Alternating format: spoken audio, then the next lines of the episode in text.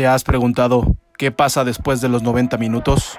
Gracias Dios por el fútbol, por Maradona, por esas lágrimas. Después de 18 hoyos,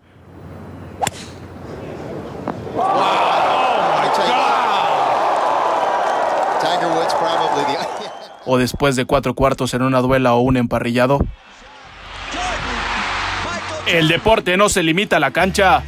A través del tiempo, ha pasado de juegos para enaltecer al individuo o el orgullo de los pueblos, a convertirse en herramientas culturales, políticas, de cohesión social o de poder.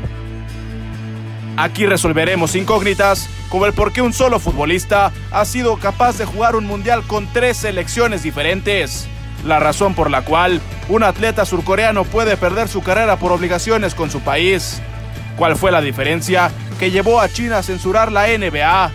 ¿O cómo el fútbol ha detenido guerras en más de una sola ocasión? Mi nombre es Gerardo Guillén y esto es Deporte Internacionalista, una visión más allá de la cancha.